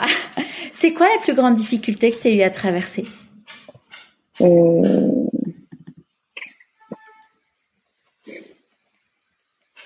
Je pense que je pense que c'est Oh là là, c'est difficile cette question. Je pense qu'il y a eu plein de difficultés, mais te dire la plus grande, je ne sais pas. Euh, ça, ça pouvait être autant euh, le, le, regard des autres euh, au début de, de, mon aventure que mon regard à moi. Dans l'aventure entrepreneuriale? Ouais, ouais, ouais. Enfin, je, je reste là-dessus, mais peut-être que tu veux parler de, mon, de, de, ma vie perso. Dans ma vie perso, je j'ai pas de j'ai pas eu de, de, de traumatisme majeur j'ai cette chance. J'ai, perdu euh, des membres de ma famille euh, très chers récemment, mais j'imagine que c'est le cas pour tout le monde. Donc je peux pas parler d'une difficulté immense. Euh, je pense que les difficultés sont vraiment apparues à un moment, au, moment où je me suis dit que j'allais changer les choses dans ma vie, et donc ça correspond à mon, mon aventure entrepreneuriale. Je pense que tant que j'étais dans ma dans mon... peur de quoi vis-à-vis des autres? bah, au début, le regard des autres est très prégnant. C'est-à-dire que euh, tu, tu, tu tentes des trucs, euh, tu sais que les autres vont, vont t'attendre retournant, vont, vont porter un regard qui va être plus ou moins bienveillant sur ce que tu vas faire. Toi, t'as aucune, euh, t'as pas de recul, t'as pas de, enfin, tout est tout est à faire en fait. Et je pense que beaucoup de gens, euh, tu sais, sont c'est humain, hein, mais sont dans l'envie parce que tu, tu changes l'ordre l'ordre établi et ça les et ça les bouscule et tu tentes des trucs et c'est pas forcément euh, ça, ça, ne les rassure pas sur leur propre l'état de leur propre euh, vie, tu vois.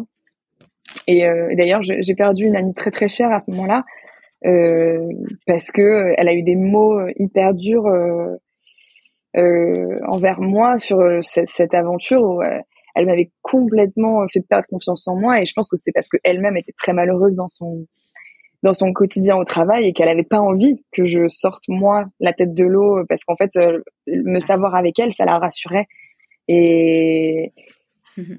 donc euh, je pense que les autres au début c'est vous vous êtes pas retrouvés depuis? Mmh, non parce que trop de choses sont dites à ce moment-là et de l'eau a coulé sous les ponts. Euh, enfin, tu vois, ça fait presque quatre ans maintenant. Et aujourd'hui, on, quand on se recroise, c'est cordial et je pense qu'on est toutes les deux conscientes qu'on a qu'on a perdu une amitié très chère. Mais je pense qu'aujourd'hui, on peut plus revenir en arrière. Et puis en plus de ça, on a beaucoup changé. Euh, moi, j'ai vraiment, euh, je me suis vraiment imprégnée de de mon travail et de mon de mon du message qu'il y a derrière, tu vois. Enfin, euh, le Yogascope pour moi, c'est bien sûr une un un mode de rémunération, mais avant ça, c'est surtout une un, une conviction profonde, quoi, et puis un, quelque chose qui m'habite. Je donc euh, donc bah forcément, je suis, enfin le le yoga, la spiritualité, moi je c'est pas quotidien, hein. je, je, je chante pas des mantras tous les jours, mais par contre, je suis vraiment habitée par ce que je fais. Et elle, à contrario, est partie complètement dans un autre, euh, dans une autre sphère. Et aujourd'hui, les deux ne peuvent plus cohabiter, quoi. On est trop loin l'une de l'autre. mais bon, c'est comme ça, hein, dans la vie. Hein.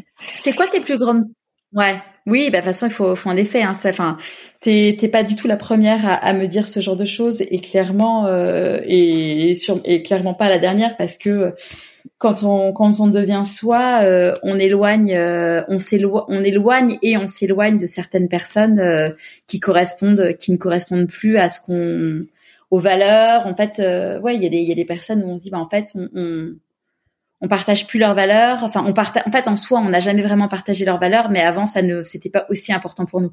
Ouais, c'est ça, exactement.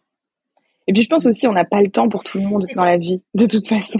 Donc euh, il y a un moment donné il faut aussi accepter euh, il faut accepter le fait que les que que qu'on peut on pourra pas être amis avec tout le monde de façon euh, profonde et, et, leur tout leur donner donc autant se concentrer vraiment sur les gens qui qui, qui comptent quoi. Voilà, c'est renoncer un peu aussi. ouais. c'est quoi tes plus grandes peurs? Ah, je crois que c'est la peur de manquer. La peur de manquer et la peur. Euh...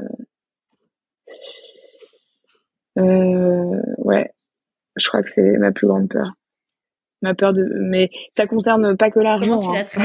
ça, ça, ça, traite, euh, ça, ça, ça, ma peur de d'être, euh, de, de, de, de manquer d'amour, de manquer de, tu vois, de ne pas avoir les moyens de il y a eu un moment donné pendant pendant longtemps dans ma vie j'ai eu peur de devenir SDF c'était une peur qui m'habitait alors qu'elle n'était pas du tout fondée hein je euh, mais c'était je pense que c'est écoute euh, comment je la traite.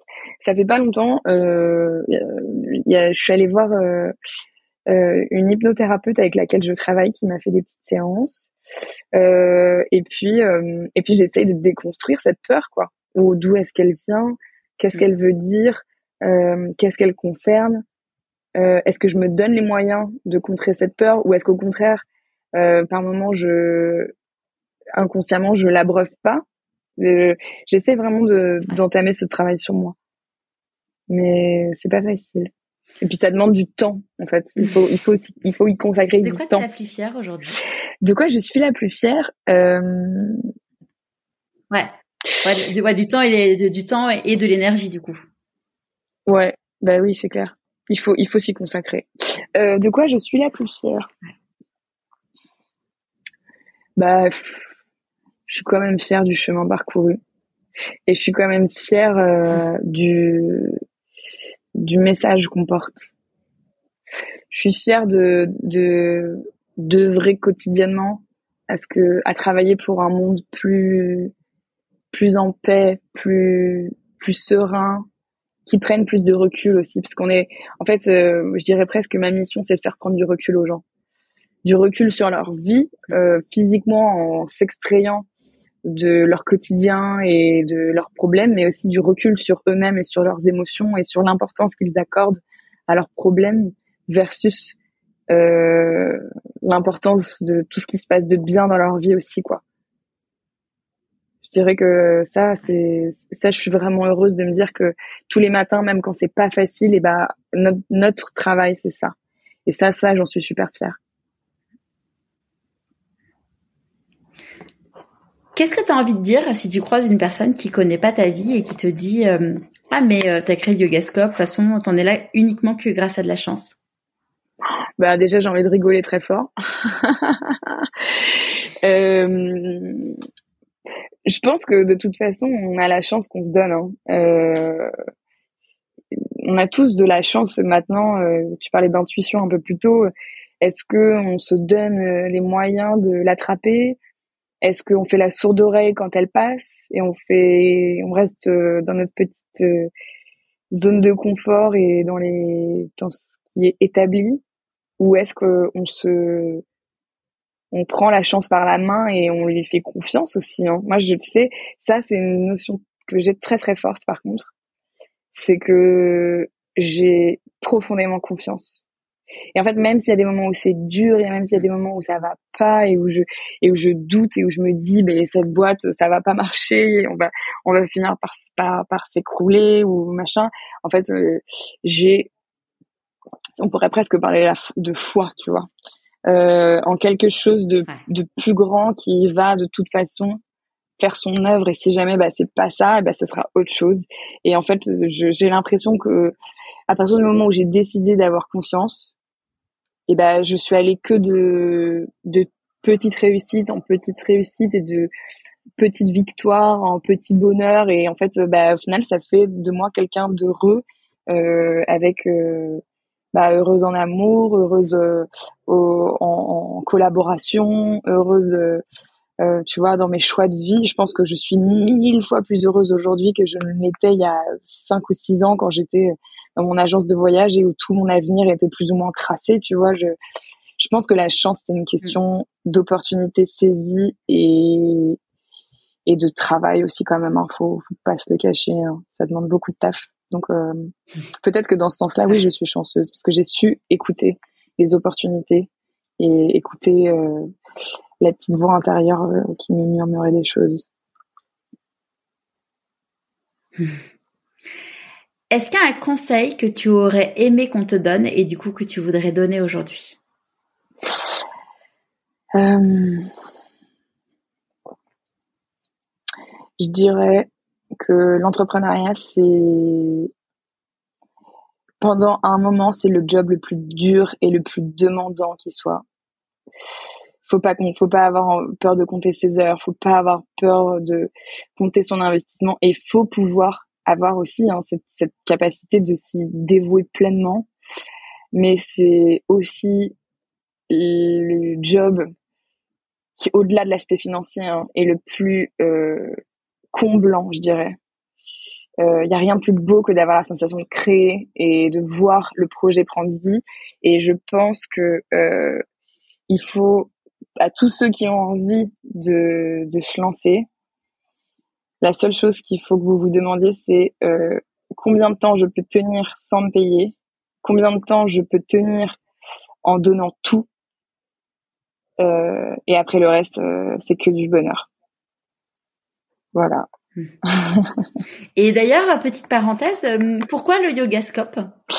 Alors, le Yogascope. Le nom de l'entreprise. Ouais, parce que déjà, je voulais que ça, enfin, je, voulais un nom dans lequel le yoga apparaisse, parce que c'est quand même le fil conducteur de notre travail.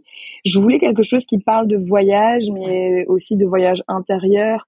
Euh, dans le yoga, il y a aussi, il y a beaucoup cette notion de, de troisième œil, de, de, de, de, de, de vue, euh, de, de, de, comment dire, d'intuition en fait. Hein. C'est le, c'est le siège de l'intuition, le troisième œil, et le scope, c'est le champ des possibles, c'est le télescope, c'est la longue vue, c'est c'est ailleurs en fait. Et, et pour tout te dire, euh, ce nom m'est venu dans un rêve.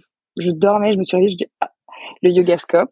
Je me suis, je suis allée regarder si ça existait déjà, si c'était déjà pris. Et il y avait effectivement une prof de yoga euh, basée euh, au Québec, je crois, ou, ou, euh, au Canada, qu'il avait utilisé pour son compte Instagram, mais qui avait genre peut-être 15 posts dessus, tu vois, et qui n'avait rien posté depuis deux ans. Et je me suis dit, bon, bah, si, si il y a juste ça, j'espère qu'elle m'en voudra pas. Et, puis voilà. Puis voilà, c'est tout. Mais euh, au début, c'était. Moi, ça m'a fait penser au Paris. Quand, quand j'ai découvert le nom, ça m'a fait penser au Pariscope. Ouais, ça fait cet effet-là à beaucoup de. Mes parents, ils achetaient le Pariscope. Ouais. Euh... ouais. Ça fait cet effet-là à beaucoup de Parisiens. Parisien. Ouais, c'est ça, exactement. Donc le Pariscope, pour ceux qui n'ont pas connu, c'était un petit magazine qu'on achetait euh, le week-end, je crois, pour savoir en gros toutes les activités qu'il y avait à faire euh, dans, dans Paris le week-end. Donc il y avait les séances de cinéma, de théâtre, les expos. Euh. ouais. C'est un, petit livre, un petit livre culturel. Un petit, retour en enfance. Ouais, c'est ça. et et c'est quoi le meilleur conseil qu'on t'ait donné? Le meilleur conseil qu'on m'ait donné, c'est euh, parle de ton idée au plus de à plus au plus de, de gens possible parce que même si tu as l'impression que tu as l'idée du l'idée du siècle en fait ça se trouve euh, il y a une personne qui a la même idée que toi à 10 km de là la seule chose qui va vous différencier c'est comment vous la mettez en action et pour la mettre en action euh, de la façon la plus intelligente et la plus créative possible il faut pas que tu hésites à t'entourer et à faire réfléchir les autres sur le sur ce projet. Et de toute façon, même si tu as l'impression que tu es la seule à avoir cette idée, ça se trouve c'est absolument pas le cas. Donc euh, diffuse ton idée au plus grand nombre et et donne tout quoi. ça c'est un conseil qu'un entrepreneur m'a donné un jour et qui était quand même très bienvenu, je trouve. C'est quoi tes prochains défis aujourd'hui? Mes prochains défis. Bah là, mon prochain défi, je pense, euh, ça va être réussir à, à rendre l'activité de la société stable pour pouvoir subvenir à, au foyer de toutes les filles avec qui je travaille et aussi au mien, euh, tout en me ménageant du temps pour pouvoir commencer à créer un foyer. ça, ça va être mon, mon, projet, mes projets des, deux prochaines années, je pense. Beau projet. Et donc du coup, si euh, si des personnes euh, suite à l'écoute de, l'épisode se disent mais génial, moi j'ai trop envie de partir avec le Yoga Scope, comment euh, comment on vous trouve? Alors, on a un site internet qui, qui est dont, dont l'adresse est www.leyogascope.com. Euh, sur les réseaux sociaux, c'est le yogascope tout attaché avec un E à la fin. Euh, sur LinkedIn aussi. Et vous pouvez aussi euh, retrouver nos co-living. On n'en a pas parlé, mais c'est le pendant business de nos retraites de yoga. Donc, c'est des, des, des, lieux sur lesquels on peut venir télétravailler et euh, faire du yoga matin et soir. Et notre site pour ce, cette offre-là, c'est coliving.leyogascope.com.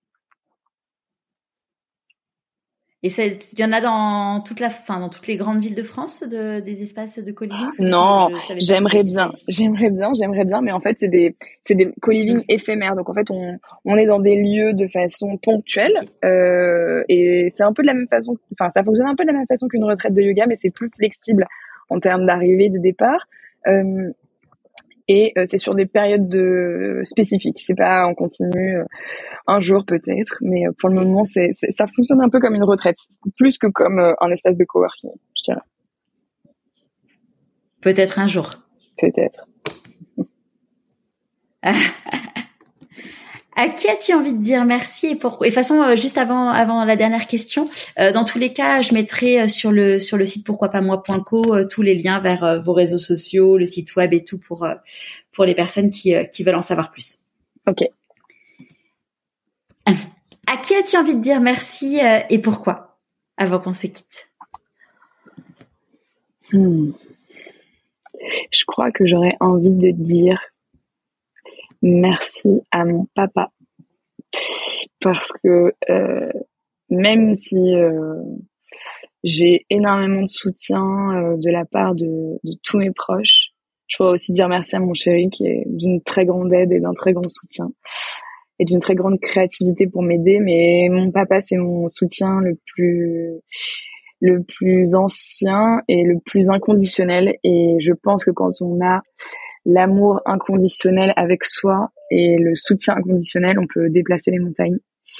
Et je pense vraiment que autant dans ma vie de petite fille que de jeune fille, que de femme, que de créatrice d'entreprise, euh, ça a été une force euh, immense. Et puis c'est aussi grâce à lui que toute cette partie euh, spirituelle de ma de, ma de ma comment dire de ma vie et de de ma culture euh, m'est apparu donc euh, c'est c'est pas rien.